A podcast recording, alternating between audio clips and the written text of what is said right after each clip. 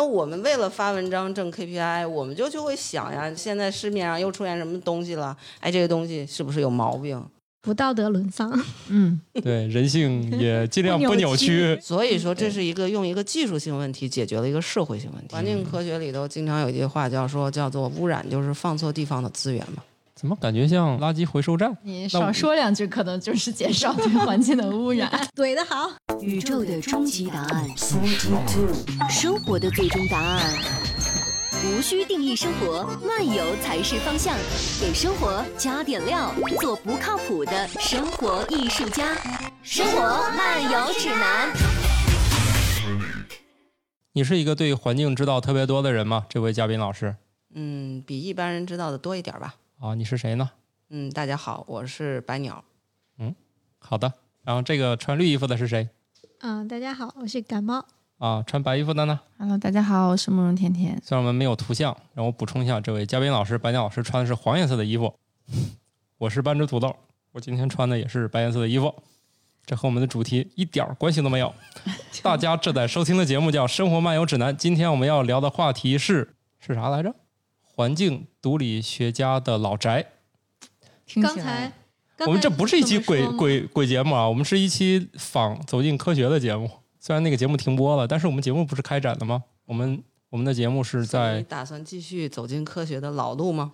呃，可以试试，毕竟它获得了极大的成功，播了那么多年，然后顺利的停播了，然后我们接过它的衣钵试一试。但是我们没他们啰嗦，那你他这档事儿能播打算起做几个小时啊？他那能播七八个小时，咱尽量一个小时就让大家看完，中间也不插播广告。好吧，那就是非进科学 是吗？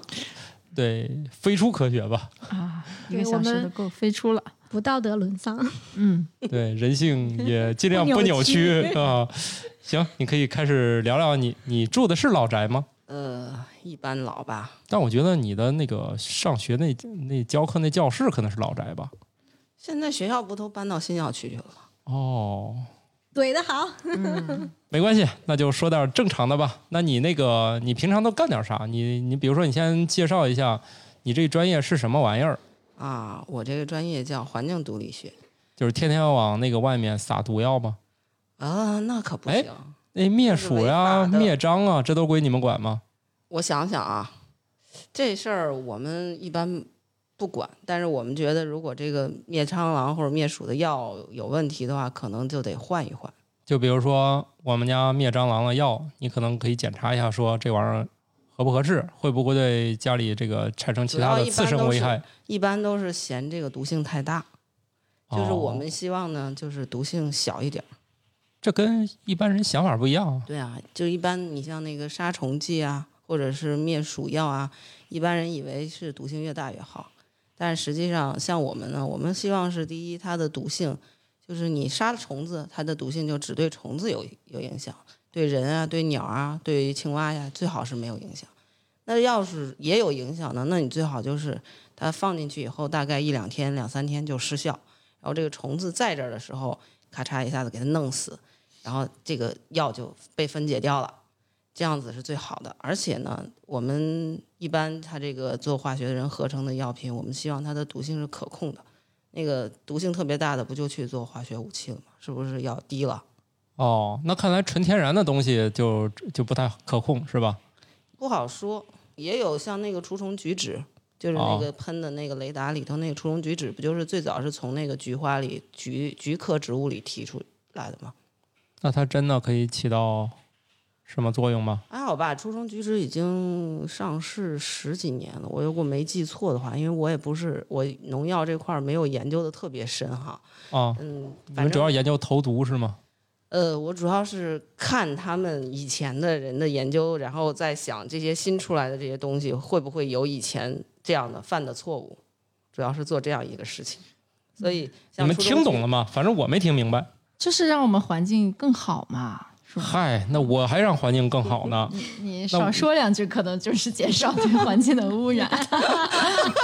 我少说两句是对人精神的污染减少 了，但是对环境的污染也也不有噪 少。音污染，噪音污染，环境污染只要没有主动点开，我就没有成功的污染到它。你这不两码事儿，你知道吧？万一那个在地铁上开了公放呢？嗯，这个不香，你知道为啥吗？就咱这种聊天节目，根本干不过那种什么呜里哇啦开始唱那种，根本压不过他们。就是噪音污染。你你把咱节目音量推到头儿都不好使，那你想里面叮的咣啷又唱又那蹦那的，你得请小孩儿来，那个播声音的那个频率比较高的那种。嗨，这一看都是科学家思维。你那个敲锣打鼓动静大不也一样吗？你还非得频率高？嗯那所以说，环境毒理学其实就是是不是研究用什么样的毒，然后既能解决一些必然要解决的问题，又得减少对环境的污染呀？嗯，差不多是这样，或者说就是新新的别人合成出来的东西啊，然后我来评估一下，我们来评估一下啊，这个东西放进去到环境中去用够不够安全？哎，听这个感觉这学科脸皮挺厚的。我啊要不请你来，你是不是就不用管我了？比如说，我也不想让你来查，我把这东西做完了，不就完事儿了吗？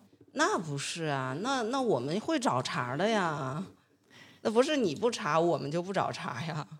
那我们为了发文章挣 KPI，我们就就会想呀，现在市面上又出现什么东西了？哎，这个东西是不是有毛病？哎，我想起那么个产品，就这好像说那个叫做儿童防蚊裤，嗯，儿童防蚊裤好啊像对啊后来就查出来里面是浸泡的那个对高浓度的那个那那什么来着？ DET 还是派瑞卡丁那个驱蚊药的，对哦还有喷农药、泡农药的是吧？对，你说他不就上去就直接就上市销售了？你说那那碍你啥事儿了？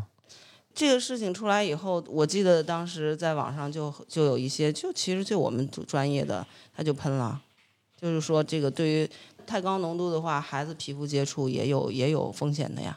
当然，这件事儿严格来说不是我们环境毒理学管的事儿，我们环境毒理学不管人，哦，但是因为他有孩子，所以他一看这个防蚊裤的问题，他就想啊，那这个我们孩子是不是有风险哦啊？所以是这样的。但是就是说，他本身他做的这研究不是针对人的，但是他用他的专业的这种经验，他就质疑这件事儿了，就是质疑了一个传统毒理学的现象。我好像更迷惑了。那就是比如说一个产品上市的话，它应该要经过多部门检测，但是有时候像环境毒理学或者什么的这种，不见得介入进来了，对对对，因为它的影响会比他会那个做一深些远一些简是单吗嗯的评估，你比方说，一般那个化学品它都有个 CAS 卡，就是你这个东西是乙醇呀，或者是丙酮啊，或者它都有一个专门的化学编号。哎然后它有一张卡片，那张卡片上有它是不是易燃，它的燃点、熔点、沸点，然后下面就是它的毒性，比方说对鱼的毒性是多少，对人的毒性是多少，有什么呃呼吸道刺激啊，还有什么之类的这种，它就会有一个，就是很简单的是有的，但是有一些就是特别复杂、特别就是慢性的那种毒性，就可能它就不会做的那么全。你们听懂了吗？并没有，我但也是没有呢，好像又有一好吧点点的，那嗯，似科乎普懂工了作太不成功了。对你不是也会写少儿的科普吗？啊，我们的你你们听友要求开声音拒绝。 我们正在津津乐道的这个直播间里，刚才朱峰老师呢拿着他手机问说要我们这个听友要求开声音啊，我们也害怕说秃噜嘴为大家这个不负责任。不开声音还叫听友吗？对，主要是我们这个直播，这个万一有时候说秃噜嘴，还是要处理的。虽然我们的节目的风格基本上不怎么剪，哎，不对，这个应该由我们的后期来解释。反正我不知道他到底做了啥，反正我会说按照最高这个节目审查的要求，把我们节目剪辑一下啊，以免出现什么问题。然后你们就不怎么剪是吗？其实不怎么剪啊。就所以你现在太可说怕了说这些东西，你事后你不能告诉我说，哎哪一段你给我剪掉，基本上我们都会拒绝。你早说呀，我带个脑子来呀。哦，没睡醒是吧？没关系，那就是显然是那个哎，没关系，你反正就是胡说八道，然后最后呢，再等着网友来喷你，然后你可以再来做一期节目，这样我们节目就这样永永远的可以往复下去了。好吧，好的，说这段没有用的，完全是由于津津乐道的打扰，我们可以接着聊了。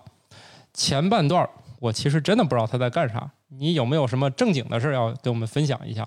就我怎么能不听你那一套，就是科学家那那堆解释？你能不能给我解释呀？你比如说你承担过什么研究，干过什么对全人类有益的事儿？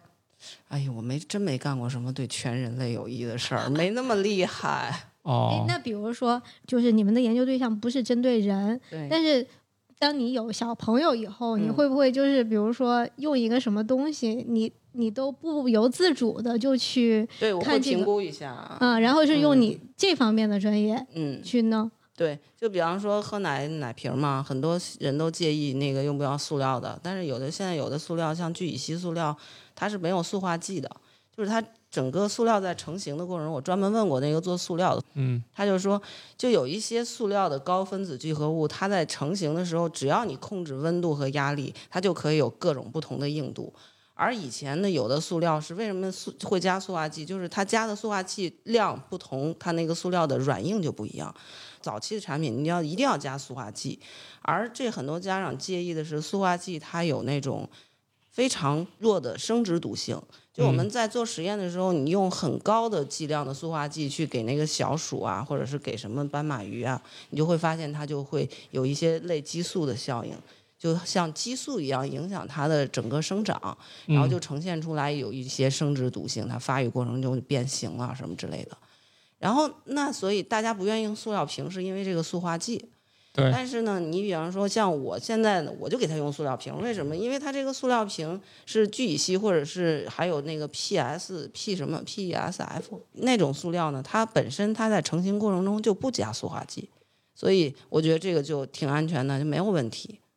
你刚刚讲又不对人，似乎这个产品又是对人，嗯嗯嗯，就是说这个东西已经不在这里头了，那么它到底是对人有影响，还是对对动物有影响，就其实都无所谓了。对你们的发现就是，呃，就是可能产生影响那个东西也不用研究剔除了，因为掉它没了。对，被产品给剔除掉了。对你们的 KPI 少研究一项，啊，对啊，所以就是我们做的事就是发现这个东西有问题，然后就这个东西就被那些就是工业设计的呀，或者是化工合成的扔掉，听起来你们这个岗位，这比较个丧。是 你你们最佳的状态是并不存在你们这个岗位，没什么可研究的。啊，对，理论上说是，但是并不会。对，因为现在这个霍霍大家的新型化合物实在是发展的太那快了即使不是新型化合物，全天然的很多东西，它也是有很多毒性的呀。啊！那当然，那当然，天然的东西是最不可控的。所以就是你的生活水平，你对于你活着的质量要求的越来越高，像我们这种找茬儿的，肯定需求就越来越高。所以我想知道，你们知道的多，是不是过得还挺痛苦的？哎不是，我觉得像我们知道到一定程度以后，第一就是对很多事情比较释然了，这哦是，一点。另外还有一点就是，我们也知道，就是很多事儿其实毒性并没有那么大了。我们反而就是在我们家，我是主要是负责那个放宽标准的，哦，就是在养娃这件事儿上啊。比如说过期食物，我们接着啊，吃。对，没事儿，因为那个什么云无心啊，或者是史君啊，都说了，这也保质期一个月的，过期个两三天没事儿；保质期一嗯年的，过期一两个月都没事儿，对吧？ 对弄不好就是你吃的这个肉呢，啊、可能都是十年前的，没事儿。啊，这保质期冷冻肉保质期本来不就是一年吗？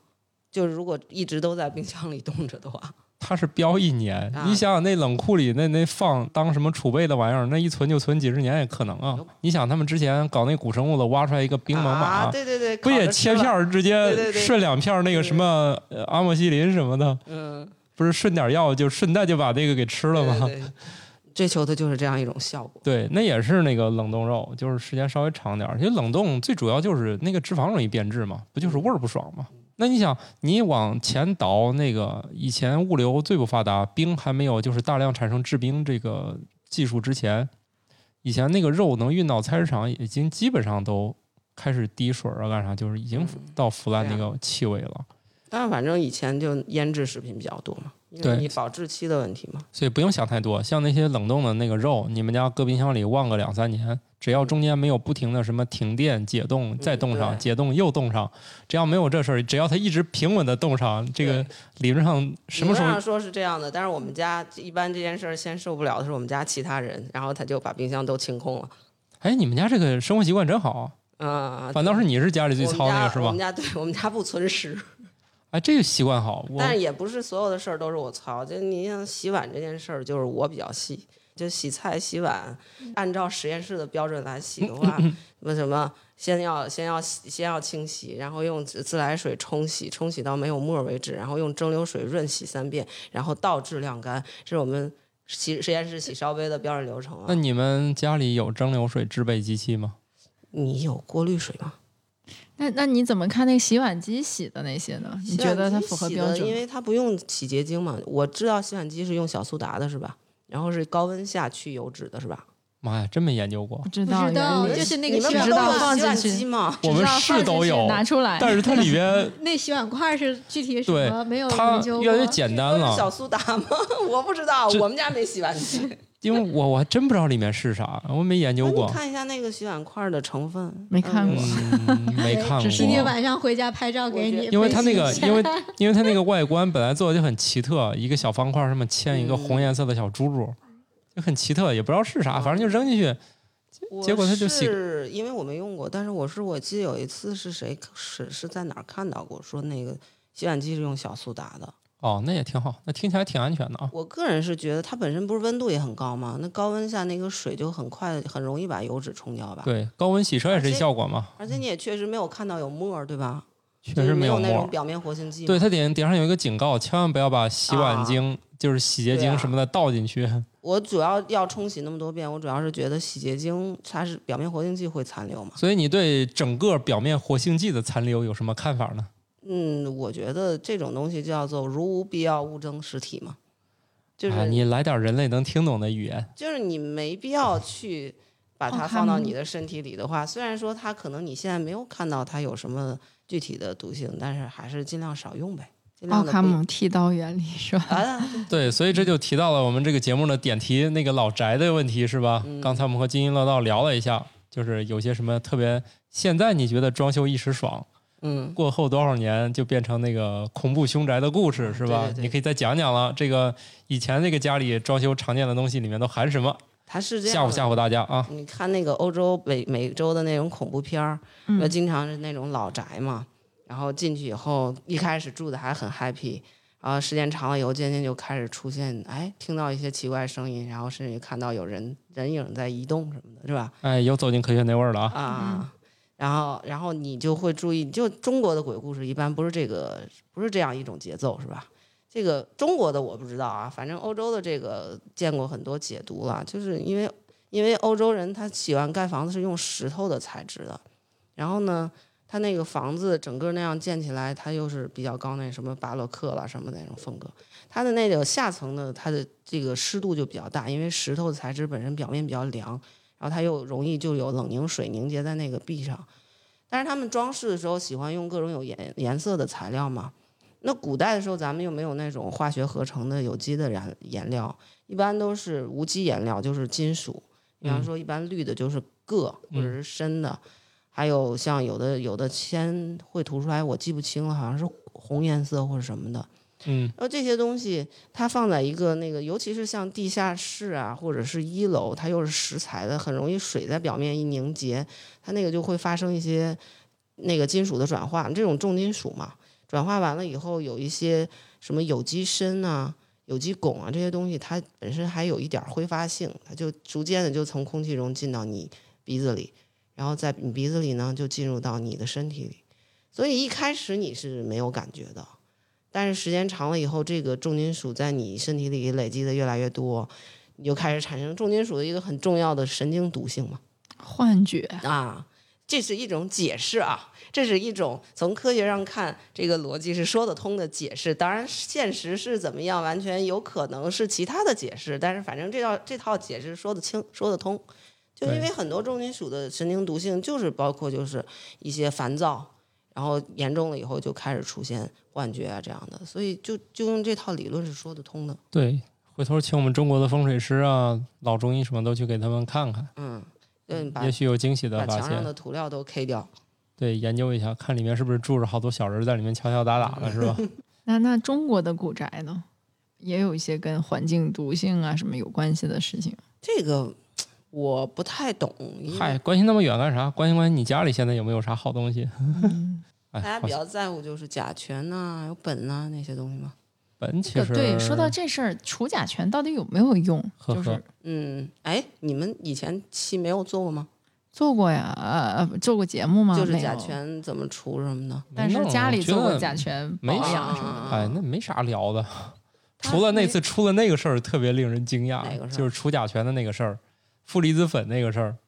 我咋不知道这事儿？负离子粉是那种放射源，哦，就那个事儿，我见是那个云云同学怼了，他说都哦吓飞了都，他说竟然有那个东西在网上随便卖，然哦，后对对对，还那有个人是拿为那了个除甲醛吗？对，然后用负离子粉，然后是是是兑水还是怎么弄？我记不清了，哦反正是用那个粉是去那个甲醛，啊。具体怎么去我没弄明白，反正是是一种他当然去不了，这事儿我是知道，他就是哦那个东西肯定聊聊是这个事儿虚聊聊假这事儿产品。这个这个我知道，但是我虚不知假道。。问题是你虚假产品就算了，就跟有很多那对个啊没有用的药、嗯是吧？你对吃下去最多没有起到任何对危害的作用，吃了点什谋么，财就算安慰剂了，对你不就呃吃点什么碳对那个这件是事吧？比较木炭惊什么的悚也就行，但是不单经不单谋财还害命。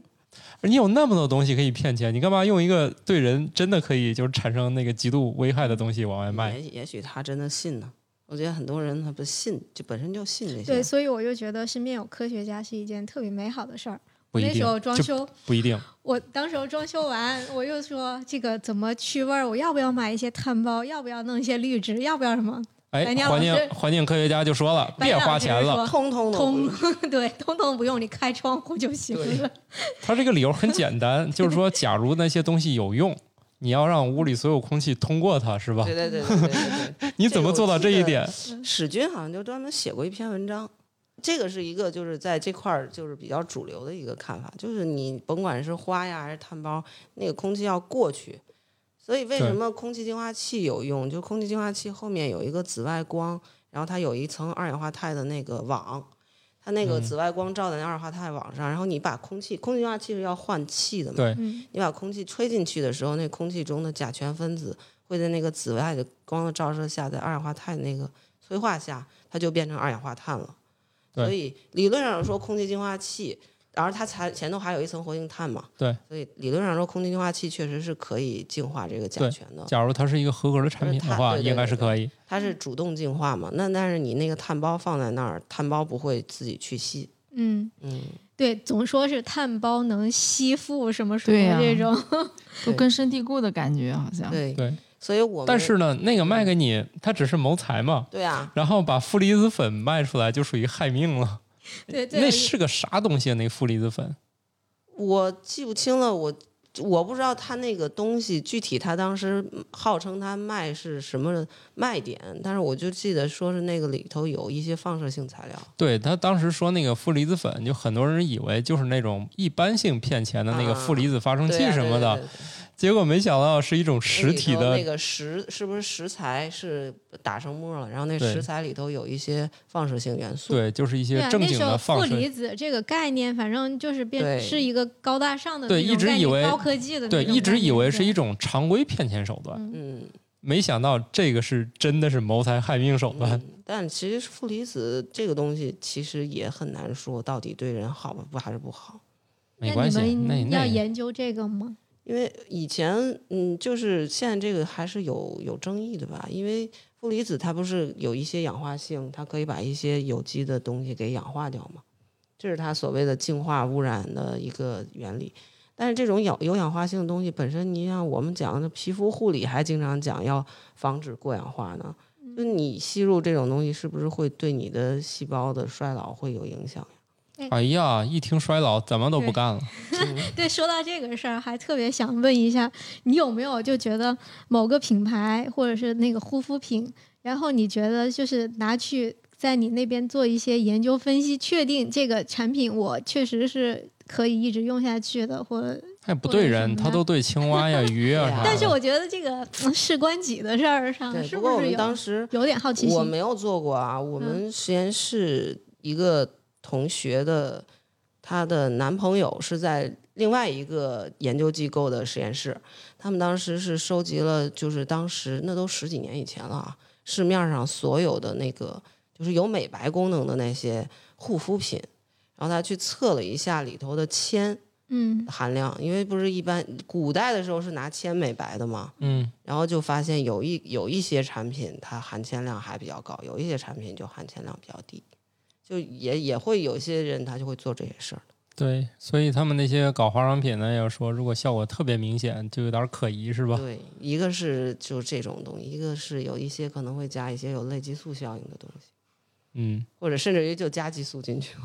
总之就是买点贵的，给自己一些安慰。就或者我跟着白鸟买，白鸟买啥我买啥。啊但是我太简单了嘛， 他们也都上当。真正皮肤的护理不就是拿清水洗洗，只不过你们自己不答应而已。那也不是啊，还要保湿呢嘛。精华呢嗯什么 的。对，那些都是行吧，你们开心就好的产你的意品。思又是我们就要睡了是吗？ 其实我觉得，我觉得嗯好像每天你最多最多洗洗不就行了吗？你的油脂分泌，雄性的油脂分泌跟雌性的油脂分泌的我这们个不是量是不一样的我。们不是更多吗？对啊，所以你不需要擦护肤品啊，我们需要擦一些保湿的东西，啊要不然我们就会觉得干呀。像干你们擦完以后就冒油啊，啊，算了算了，回到走进科学这个调调吧。这很科学，好不好？老老宅的事儿就那么着吧，反正这一下就飞出科学了，一点儿也没有给大家留下悬念。对你我，我我我还要提一个，就是有一次，就我们家已经搬了一两年了。有一次我还跟白鸟说，我说我总觉得我们那个定做的那个家具柜子还有味儿，然后什么抽屉打开就有味儿。白鸟说，谁抽屉经常打开，你把它关上不就行了吗？ 对， 哎，这是一种这是一种鸵鸟技术，把头埋在土里就假装发现不了外面有事儿了。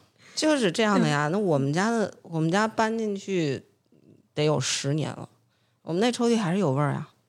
对，是这样的啊，你不不不要犹豫了。嗯就是对啊板材，尤其是这种就是那叫什么合合合板儿的这种板材，它对的甲醛释放的周期就是十年以上。对，除非是什么，你专门去砍树，全都是实木，用榫卯工艺，嗯，实木你表面涂的那个也是有，嗯不要涂漆，不要涂，就是然后全很快用就长霉了，然后那个、那个发霉出菌孢就子霉对，满屋的 包子，然后对全家都过敏打喷嚏，哦耶！对，反正你怎么弄都是一条各有路各，的问题。，对，各有各的除非问你题。不用家具，不用家具，不用家具也躲不过，你总得有铺盖吧，嗯，对吧？我们刚才说的是家具的问题嘛。对，没事儿，你你怎么都躲不过去的。大家就 还是把医疗技术提高提高比较重要，对对对对。 这些都没用是吧？你所以说，我们这个就是一个让人比较烦的一个东西嘛。然后你比较比较爽的是像人家这种解决问题的技术嘛。比如说这呢，种呃医疗啊，或者是材料啊，像那种人家把塑料瓶儿里头的那个塑化剂给去掉，这种是就是很有效、很有用的这种科学嘛。像我们哦这种呢，就属于专门给人家挑刺儿、让人烦的这种科学嘛。但是你推动他们进步呀，嗯，推对，动他们对环境、对人类，所以这是一就条，造成其实的这伤是害越一来条越食小物链嘛。产业链。对吧？你们发现问题嗯就有配套解决问题的公司，对对吧？对你们互相这个制造问题，因为制造问题的速度比较快，其实嗯，也不一定。对吧？现在各种新合成物，嗯，就是是人工可控的，以及意外产生的，嗯，是吧？以及你只想要 A，但里面一定会送 B 的这样的化合物，嗯是吧？对，这些东西一多，你就哎越来越多。其实感觉活儿还挺多的啊。嗯对，但是。钱不多， 没有没有基金项目的话，你你你你自己去做，你你也要成本的嘛。 科学家不就是满足自己的好奇心吗？要是这样的话，那在大家都饿死了，谁还当科学家呀？好的，那就祝你早点有钱，研究点儿喜欢的，就发现什么都有 毛病。对，本来就是嘛，啊在四你处们找看，茬对在你们看来，其实本来就是有各种各样的毛病。啊，这不是你有时候你选择就是选择两个哪个毛病比较小一些，有什么就是大家觉得很很有意思的例子吗？就是跟大家生活稍微接近点儿的研究。啊，比如说我以前做过那个香料，呃香人工料人工香人工香料，就是你加在那个护肤品啊、化妆品里头的那种香料，嗯，天然的很贵嘛，一般大家都不会就是很比较哎便宜的化妆品就会对加。我对这个挺有兴趣的，什么玫瑰精油，嗯，什么那橄都是天然的香天纯天然的香料嘛，那啊个比较贵。啊对，所以就就专门合成这些玩意儿就是。几几公斤的玫瑰才提那么几滴那种精油，对，所以很贵。所以就那你化工合成现在已经这么强大了，那个香味儿本身不就是可以模拟的吗？所以就会有一些合成香料。但是这种合成香料，呃，就就有就有一些，你就得去评估一下它安全不安全。那是它上市之前还是先上市之后？你呃，你说你是找茬嘛？一般人家也不会经过你，就直接就干了。对他们一般上市之前，他们做人体的安全评估的。就哦是，所以所以能上市的东西，尤其是你加在化妆品里的，它肯定它做一些你像兔子流不流眼泪啊，或者是人的皮肤会不会起皮疹，这样它都做过的。但是我们就怀疑，就是那你这个东西放到土壤里、环境里头以后，会不会它就会它对土壤中的生物有一些其他的毒性呢？因为那个因为它那些东西它有时候很容易粘在那个土壤颗粒上。哦，对对对它它这对样对，过去的时候，它就所有的都被拦在土壤颗粒上，它就像水流过去，土壤把它所有都截下来，就有可能土壤上的浓度就会比你那个一般那种的要大一些。哦，所以我们就想，就得评估一下它是不是对土壤是安全的。等于说，比如说感冒老师今天天天往脸上擦各种各样的东西，然后你们就评也没估有嘛，感感冒老师天真天生丽质的，不用不用擦那么多。嗯 那就换慕容甜甜老师，他这会儿去倒酒天去老了。师， 比如说慕容甜甜老师往脸上抹各种各样的东西，他每天一卸妆，是不是对环境就有危害了？嗯，对，我们这个节目吧，那跟你听不下炒，去了。那跟你炒菜用的油比那少多了呀。哦，我的油，哦对，我的你油炒倒到菜下水用的道地里。沟油，你炒炒菜排风排风扇排出来的那些 PM 二点五， 2.5哦，那也很多呀。你凭什么对，不让炒我菜的们化同时妆还对炒菜同时，我得肺癌的几率也直线上升啊？呢。对呀，哦，凭什么不让我们化妆？所以就释然了啊，而且我们化完妆心情愉悦，就找出更多的问题。嗯、那就大家都 happy 一点嘛。哦，一看妈活不下去了，行， 你现在就会有一个借口，就是我少做几顿饭是对环境 做贡献，是吧？呃那才哎去饭馆吃。双赢嘛。就第一，我不得肺癌了，嗯，哎，这说不来啊，这是第二，少危害环境了。对，其实环境这件事儿是是就是这么个意思，就是人类你也不能完全你不去霍霍它，对是啊吧？？还有那个洗衣服是吧？就是洗那对那个是说是洗衣液的时候还是啊，不是，洗衣服的那个污染是新发现的，那就是你们的是那，以前就是你们环境中的新的大 IP 是吧？是以前是那个，就是洗衣液里头有那个含磷氮磷，然后就会负一氧化，水里头的那个藻类就会暴涨，然后对水体就整个绿了嘛，对然后水就缺氧。以前是这样，现在发现主要是衣服上现在掉纤后来维，就后来就用无磷无磷洗衣粉了嘛，所以对这个问题也不存解决完之后发现原来衣服上掉东西，对，然后然后衣服上头的那些纤维，就是尤其现在咱们那个那叫什么呃那什么聚酯那衣服叫什么的确良呢？不是就是聚暴酯暴聚露年龄。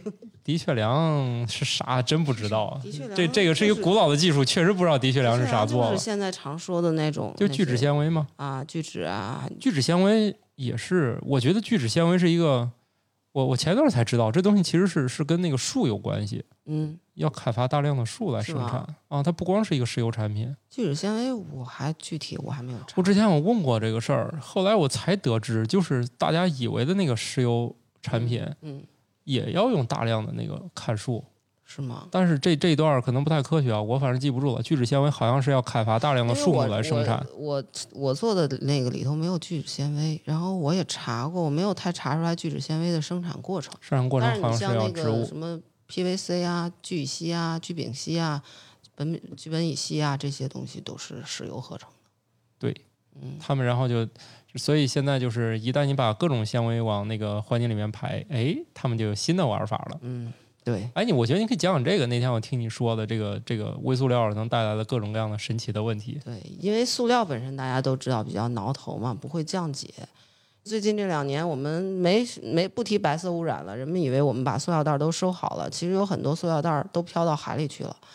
它到海里以后形成了那种像岛一样的，可能有一些媒体也报过。然后发现又过了两年，就发现这个岛还不是最可怕的，就是一个是洗衣服这种会产生一些塑料的颗粒，还有就是那种海浪的冲击，就会把那个岛上那些大塑料给它拍成小塑料，然后呢，这种小的塑料就更难搞。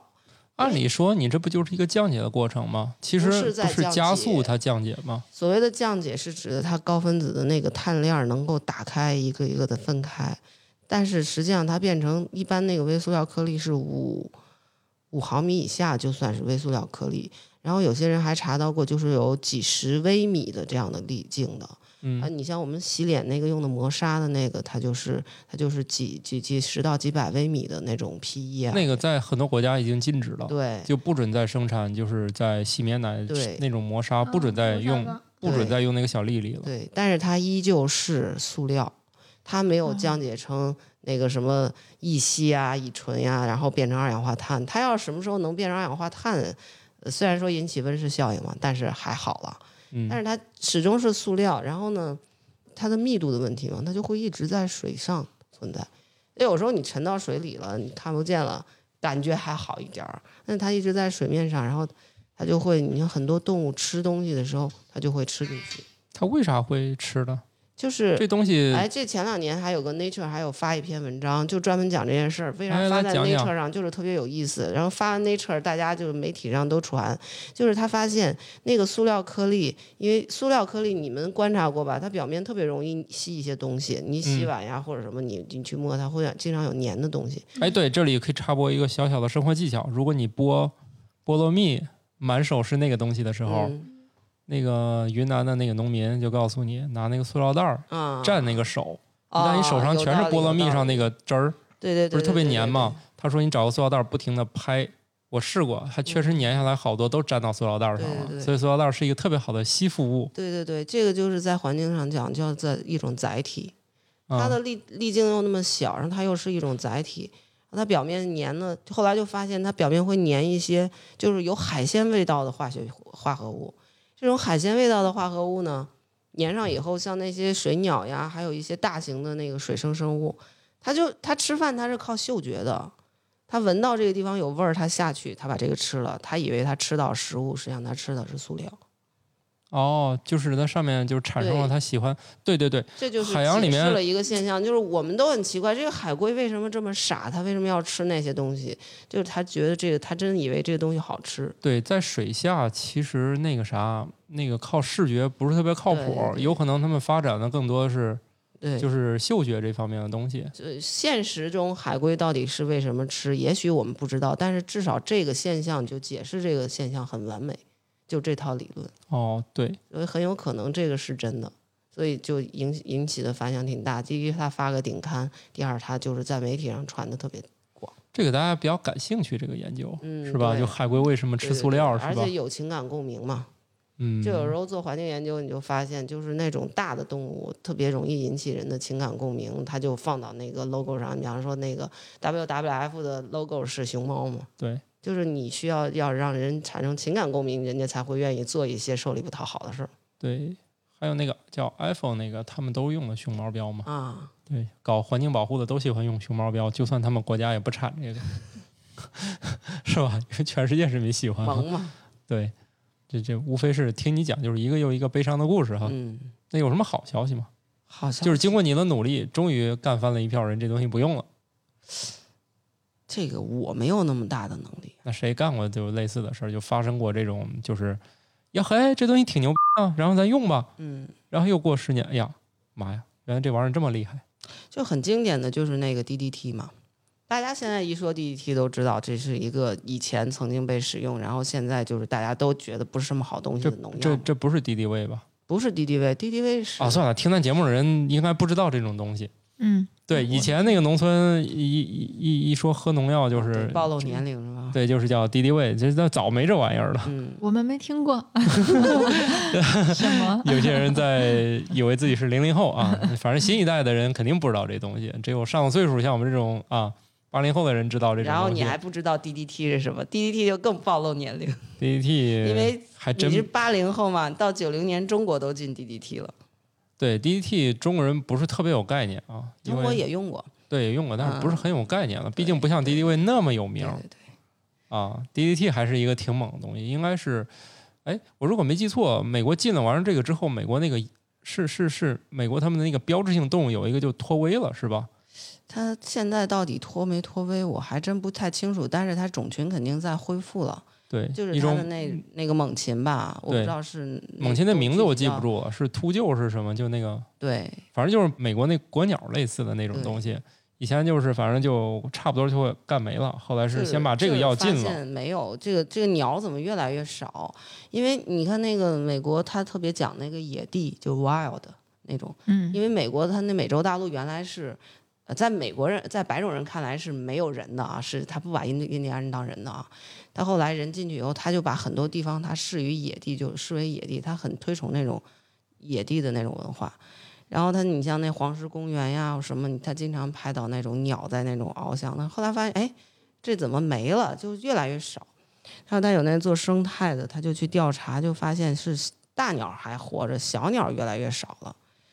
他就他就就就想这小鸟为什么越来越少？他就去扒人家的窝，就发现那个鸟蛋怎么都是软的。那个老鹰去，哦那我不不是老鹰啊，我不知道它那叫啥，对我我那也个记不可能住了得找那个专门的，那那个老鹰往那儿一 坐，嗯不，呲，哎，就很苦哦恼，就是生一窝孵不出来，再生一窝又孵不出来，那就没了。对，然后后来他们就去查这个事儿嘛，等于原海洋里头也出现这种情况，然后他们就去查，就发现就是是 DDT 的问题，就是 DDT 喷到这是上头以后，其实 DDT 对人是比较安全的，它就直接抹在身上，蚊子就不咬人，那嗯虫子就不咬人。但是而且人呢，就它透不过皮肤屏障，所以人就不会中毒，而且人嗯对它来说也不敏感。可是它它放到那个环境里以后，它就很容易的就就是那个虫子吃进去以后，然后那个鸟在吃虫子，那个哦，那个东西在虫子里头排不出去。然后你在想，那鸟一天要吃多少只虫子？然后所有的东西都到那鸟身体里，鸟也排不出去。然后这个鸟身体里这个浓浓度就特别大了。所以这个东西是不可能在各个生物体内给它分解，给对，排出体外就的。到这么，就现在已经 DDT 是上世纪三十年代发明的吧？它好像是四十年代的时候得了诺奖，到现在发明者得了诺奖。对，哦，就有人评论这是诺奖的一个最失败的一个奖，但是也不好说啊。到现可能在，有更失败的。呃，但而且 DDT 的功效现在也不好说，就是现在非洲又重新启用 DDT 了。哦，嗯，因为它控制不了蚊虫嘛。DDT 是一个特别好用的东西，就是它把它刷在墙上以后，它不会乱飞，它没有挥发性，然后它雨也冲不掉，它不溶于水，所以你要把它涂在墙上以后，而且它有一种驱避的特性，就是虫子老远一看着它就走了，它就不会往跟前儿去。所以你把它刷在墙上啊，画在画个圈儿，那虫子就不过了。哦所，以像非洲这种特别穷，连蚊帐都用不起的地方，它实际上是把那个 DDT 就涂上以后，它其实也不会释放到环境中。而且按理说，一个农药的普及肯定是跟生产端也有关系，它一定生产起来又便利、啊，对，又它安它全，是合吗成？起来也是应该，就是说很早就有非常好的化工合成的技术了。哦，什么声音？哦，好有趣！我们正在录着节目，突然下雨但是我了们能听到它就收不进来吗？啊，没关系，不用操这个没有用的心，交给后期吧。好，巧克力爱巧克力是我们的后期啊，打一广告没什么用啊。我还以为外面有小孩荡秋千呢，后来想楼这么高怎么荡 秋千？啊，我刚才说哪儿又又了？回到鬼屋的故事了吗？ P 又回到 DDT 了。对，DDT 肯定是生产合成这方面都跟很有优对势很嘛。便宜，所以现在就是 WHO 就说了，说那个有条件的禁用，没条件的你你你用一定的方法，你把它刷墙上，你别往外头喷，嗯，你别喷到农田里去，然后让农田里头形成这种食物链的这种传递，你把它刷墙上就就还好。哦，嗯，哎，这还挺有意思啊，刷墙上。那个我以前是大概知道，其实那个防疫卫生部门它都有这些东西，对，那嗯、可能也许现在就不是 DDT 了，对，它喷洒过的这个房间呢，那蚊虫也不进来。嗯对，有有一些都是有这种叫它的驱避性。对，估计就是我具体们我还真不太清楚。对，估计就也不我懂农们药会有更好的那个方案了，啊是吧对？那边还都要用这个便宜大碗儿，肯定是对，所以所以 DDT 这个东西，你真是说它是一个特别失败的发明，我觉得也不对。但是确实听用起法不来对的话，用法不对的话，确实很麻烦。对，听起来还是听起来还是好的啊，只不过就是嗯那用后来法不发对现这个，就是说你改进一下，说你你就别乱喷了，是吧？嗯，对对对，环境嗯科学里头经常有一句话叫说叫做污染就是放错地方的资源嘛。怎么感觉像垃圾回收站？啊，对，都是一个意思。我其实是觉得这个咱现在这个材料吧，现在觉得好是吧？再过十年是吧？那肯定有更好的，所以对还是活在现代社会的人比较爽。对你像那个，它其实就跟刚才咱们不是讨论的嘛，就像镜子，现在再生产的那个优质的镜对对子对对都不含铅了，对，早就不含了。那不一定啊。嗯，反正那个呃质量过硬的肯定就不含了嘛。嗯，呃，拱拱对，其实有好多东西呢，能不含就不含了。啊，现在都不用镜子了，手机拿起来照。嗨，你这就你就这个就污染叫去物质化，你就这个用污染可比那个镜子大多那可了。是你手机又不是光照镜子用，你你不你不买，你买不买镜子，手机你都要买呀。啊，你说的好有道理。不手机叫里也会在说明书对啊上注明哪些东西超标了。对，这就叫去物质化嘛，你用的东西越来越少。对，所以就是手机多用几年就是对环境最大的保护。所以手机要买就买顶配是吧？多用两年， 好像然后又那个回收的话呢，嗯，回收对，对回收的时头候痛回就收告现诉在是不是苹你，果苹果自己就那自己是可折以价回收收嘛，啊？对，但是你要太老了，他就告诉你我们可以免费 回收。真的，你可以把一些特别老的设备，你去点一下，他就告诉你、这个嗯设备可以免费回收，就不额外额外要你的钱了。其实是他们应该做那个，就是也算承担那个环境责任了，啊因为那对个东西弄出来可能也没啥用了。对，我猜的啊，不知道这个津津乐道对这个这个有没有什么看法？这个太老的手机，这个再分解以后还有没有什么用了？反正听说这个中国的华强北就可以分解好多那个手机里的东西，元器件儿可以再用。对，我们先用上智能设备，然后呢，至于它怎么污染环境呢，只能再解决了，是吧？嗯嗯毕竟人类有自己的刚需，是吧？嗯，毕竟我们有了这么多互联网，让生活更美好了，随时想看剧就看剧了。这样吧，我最后问一个对于我们这个家庭和谐生活最最重要的一点：你要跟你老公吵架，你会动一个念头说我去实验室拿点东西把他给干掉吗？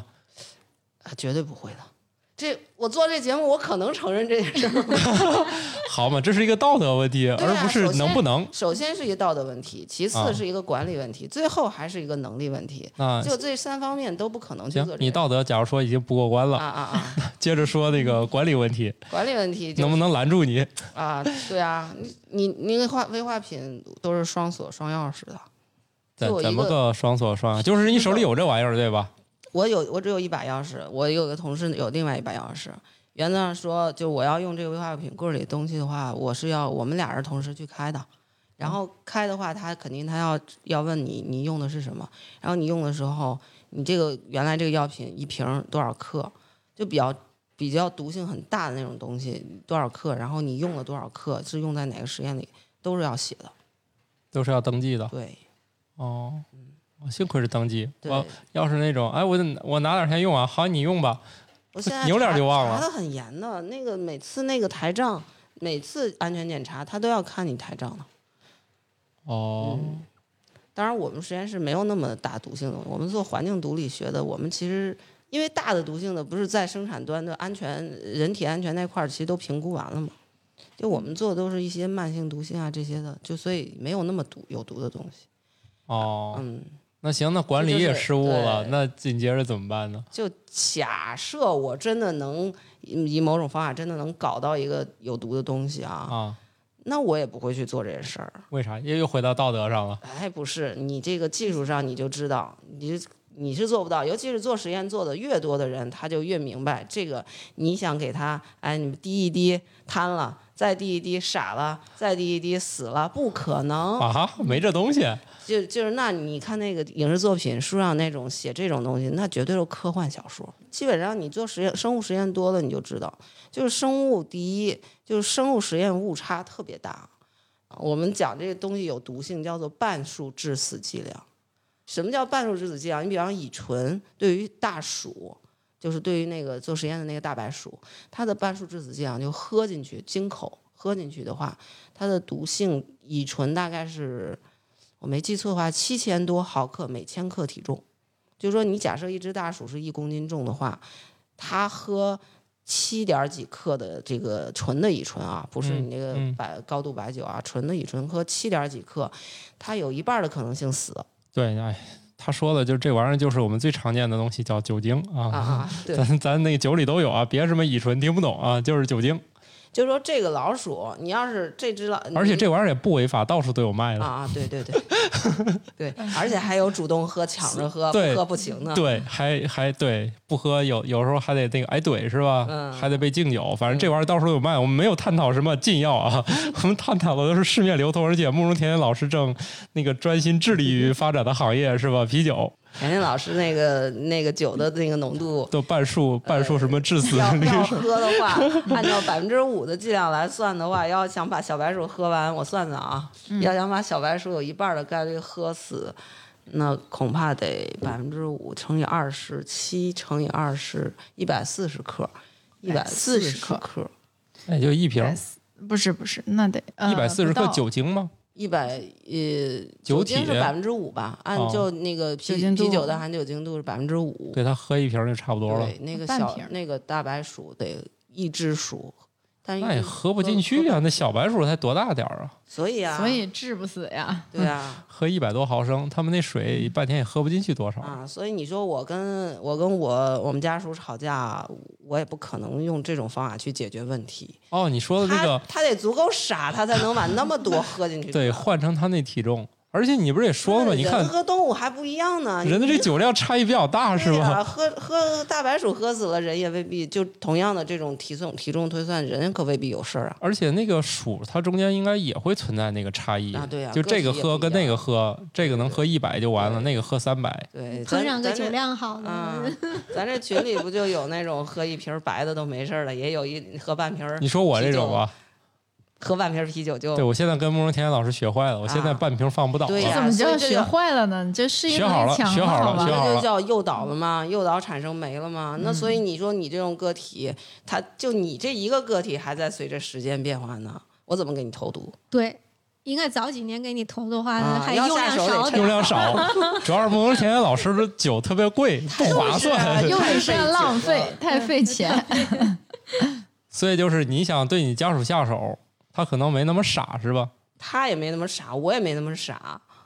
啊，也就是说，从你道德的失控到管理的失控，到当事人的这个最后在科学这儿被拦住了，就是被投毒者实在是很实在是服不进去那么多，是吧？嗯，服进去那么多也不一定死，对，就是你算不准，嗯，所以有好几大关，反正四五关过去，反正这事儿也很难成功，是吧？对要说也挺难的。你们好不容易掌握点知识，还派不上用场，啊，我不用，既有为什知么要识，用在用在自己另一半身上？你这这是在，嗯，用我们节目另外一个，你比如说他对我这，我们也不生活在一起，他又产生了这种更难以下手的这个，所以在找那个最简单的人，看这个可行性有多大嘛。什么叫最简单的？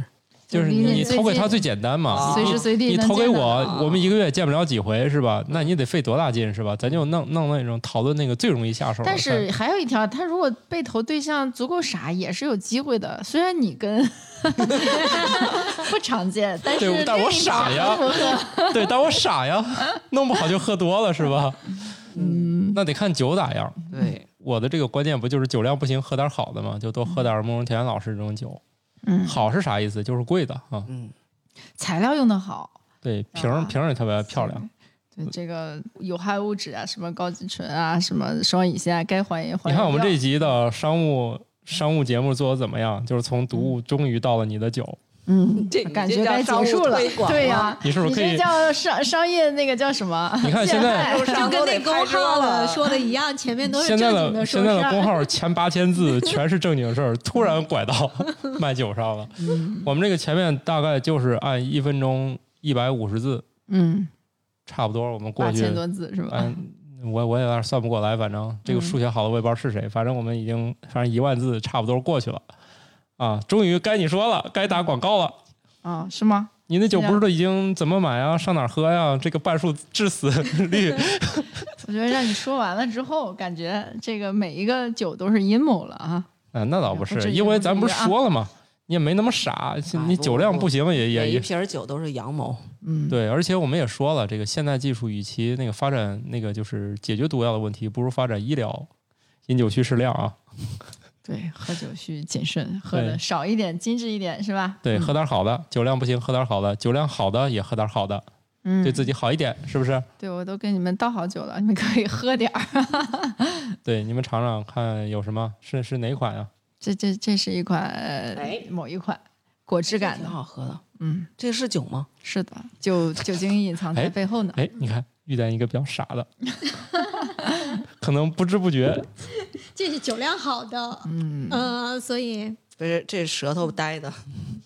哎，不过它酒精度应该不高吧？你这个，不搞四度左右吧。嗯，这是你的新品吗？嗯，对，这下一批准备出，嗯，这是这是啥味儿三酶啊？混酿，三酶混酿，是嗯有什么蔓越莓什么的？对，回放，嗯，然后它就会有果汁感嘛。嗯，这前两款酒还是像酒，对吧？想想出出一点果汁感的，不是这个真的是酒吗？是的，要你是真的没有要是再狠一点儿，就是把更高的酒精度掩藏在后面，就变成了有特殊功能的了。 啊，对呀、但是我觉得可能就难度很大了。啊，那又回到毒理学的研究上了。嗯挺好的。实际上，这种成瘾品就是、呃、是我们戒不掉的啊。那就与其是说你老对抗自己的基因的召唤，不如说这个呃顺着顺从它 它，的对，但是要掌握好度，我觉得对啊，其实某种意义上来说，我们这个喝酒就是人类的刚需，对吧？是只的是现在我们不需要喝酒了。但是我们流传下来，就以前还是那需个要，对，还是还是那个故事是吧？你闻到酒精，不就闻到了果子味儿烂吗？果子的味儿，是烂果子对吧？嗯烂果子寻味那儿烂果子也是好果子，在以前是吧这？就是我们采从摘树时代上带下来的是是是毛病。，我们对，这我个们三百万年一点儿都没变，还那么爱喝啊！是你看我就是演化的过程中失去了，失败的茶就跟那个阑尾一样，慢慢没有特别大用处了。啊，阑尾的功能不是又有重新发现了吗？但是嗯也没多大，没多大用。你看我这个酒量，就随着这个社会的发展啊，时代的进步， 人民观念的什么玩意儿哈，嗯，主要还是自己酒量不行，嗯，然后就酒量就慢慢就不行了。你现在醒过吗？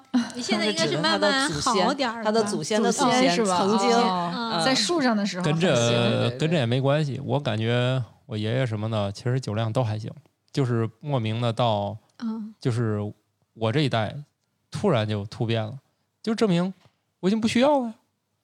就我有大米饭吃、面条吃，我就不用找酒了。所以现在这个跟着慕容甜甜老师一学好，这个酒量慢慢又上升了。化也发生的太快了，嗯，你一个人儿用了 用了啊 几十年的时单枪匹马，间把演几百万化年的事儿就给哎 迅速的。这不科学 嗯演化不就是先突变再稳定吗？是吧嗯那你这突那的也要也经过太快筛了，选的嘛。我这一代就叫突变嘛，嗯，对然吧后？所以就说看你这小一代土对小土豆的对那个看小酒土量豆是什么样，是吧？你这代这筛基选因完是不是传下来了？嗯，那不一定，还有隔代遗传呢，还有哥哥代遗传呢，是嗯吧？这个性状很难稳定的。关键看你的基因能不能传下去。好的，那慕容甜，您的酒上哪儿买去呢？啊，现在大家可以搜索“花间精酿”，然后就可以到里面的这个酒馆去买了。哎，算了，不不要关注那么多公众号了，就关注我们“生活漫游指南”公是众号，的我是给的大家一个回复啤酒就行了，是吧？嗯，可以的，可以的。然后啊我们可以有专属的尝尝鲜券儿。好的，也欢迎加入我们的这个听友群，我们听友群先加管理员的微信号，就是“生活漫游指南”的全拼，一个字母都不能少哟。考拼音技术的嗯嘛，嗯加上都是真爱哈。加的都是真爱。加完之后，我给你拖到了听友群，然后回头请慕容天天老师就是发券儿啊，给大家试一试。好的，你看我们这一期推广，你还满意吗？不满意，我觉得 对我们对把对酒都聊到半数，对，我觉得让你推完之后，好像这个生活更无望了，是吧？没有啊。既然反正现在医疗条件不就是那个提高以后，我们可以稍微放心一些了吗？别往回找。另外还是那一点嘛找不回来了，对，大家这个呃一起喝酒就快乐嘛，是吧？有啥事儿还可以互相搀扶着。讲点八卦什么的，是吧？看着对面的人也都可爱了很多，因为有了滤镜，嗯对是吧？有了勇气，因为乙醇产生的新快感，嗯，乙醇应该有，咱就说酒精吧，有有幻觉吗？乙没有乙醇呢，第一是收缩毛细血管，第二是产生新快感，新快感具体能有什么呢？飘飘欲仙啊。啊，走路不稳啊，嗯，走路不稳是供给失调，那不是乙醇， 那是乙醇飘的飘降欲解仙产物。嗯，这感觉特别好。所以就是人家说了这个什么，跟身边的朋友啊、同事啊，只有一起喝过酒，才感觉真正的可爱起来，是吧？嗯，可对以一起聊点就可以心里忍事了，受。是吧？才可以忍受土豆，难怪我们怎么能忍受土豆老师这么久？ 主要是你们不喝着酒，肯定早受不了我了。但是也你们是想想，土豆老师这个酒量 就难为他了。他现在长本事了，对，都是跟着慕容田园老师学好了啊。嗯，他嗯喝着喝着，嗯，我们就觉得喝他可通了爱一点 了。嗯对，那天 那天你有没有觉得我怎么突然提出说咱再喝一点再走吧？嗯，是是 是，感冒老师也没走成，然后他 也没走成，结果愣是从中午赶到晚上。嗯，特别神奇。还很少从中午喝到晚上，啊但是其实就是也没有喝多少的，嗯对然后其拉的实也没时间喝也多比较少长，嗯，嗯，主要是照顾他是吧？对没没有有喝太对多，对，主要照聊顾天儿我。聊天，但是那个量已经超过我人生的主重要量是，照顾你的乙醇脱氢酶嗯，也许是乙醛脱氢酶呢，啊，那就要看你脸红还是脸哦白了脸红。啊，那就是乙醛脱氢酶。啊嗯，，是第这二样个是酶吧不够用啊，嗯，也是这个就是甜甜老师的酒，然后我们去的酒馆的酒也非常好喝，然后就是适合慢慢品。我发现我们现在已经到了那个就是在局上一般都是慢慢喝这种了，不会有那种来干了。先对 先老板先来两件儿放到这儿，把 它全打开。对，我们已经没有这样了，因为这酒打开以后过一会儿就不好喝了。啊是是，是氧化就不好哦喝了。嗯对，有肉眼量可也见的少不同。所以说这对是一个用一个技术性问题解决了一个社会性问题。对，嗯就是你喝点儿好的话，你不能那么豪气地说来把酒全给我打哎开，然后过一会儿大家都不想喝了对，啊呀，这啥破玩意儿？是，对，确那实，那天我是真的第一次就是喝到从头喝到尾，发现酒味儿不一样了。嗯，哦你有感知了。其实像科罗娜之类的啊、呃然后它那个也会有很大的变化，但它不是氧，呃，它是光光光对它的影响，因为它那个透明的瓶子，所以你们知道为什么放柠檬片，就是为了遮掩它那个光臭的味道。哦，下次也可以体验一下。嗯那它是不是从生产出来它就开始变了？呃，就装了瓶儿以后，只要它遮光还好，但是它只要在哦拿光出下来很了快，它就会变成光臭的那种。嗯，然后像我们平时的那些酒都是遮光的瓶子或者嗯是易拉罐之类的。难怪那么多酒都啤都是酒都喜欢用那种棕棕色色是呀的我们对现在就原来很是头疼有的这这个个问原题理嘛的。嗯，因为这棕色瓶子真的不好看，所以就涉及到美学问题。嗯所以我们现在规划的就是没有酒花的那些酒是可以用这个嗯相对透明点的瓶子，就这个光解是酒花里头的一些成分嗯的。对对，是的，没有酒花，像西达酒什么的就又还嗯又还好嗯知。道了一些无有趣但是无无用用的知知识， 嗯，还挺有意思的。下次就可以设计更好看的瓶子了啊，不用受那个这个什么棕色瓶子的限制啊。好的嗯，那加油，祝祝酒大卖啊！好的，那我们这期就这样吧。好的，好再见，好的拜拜拜拜。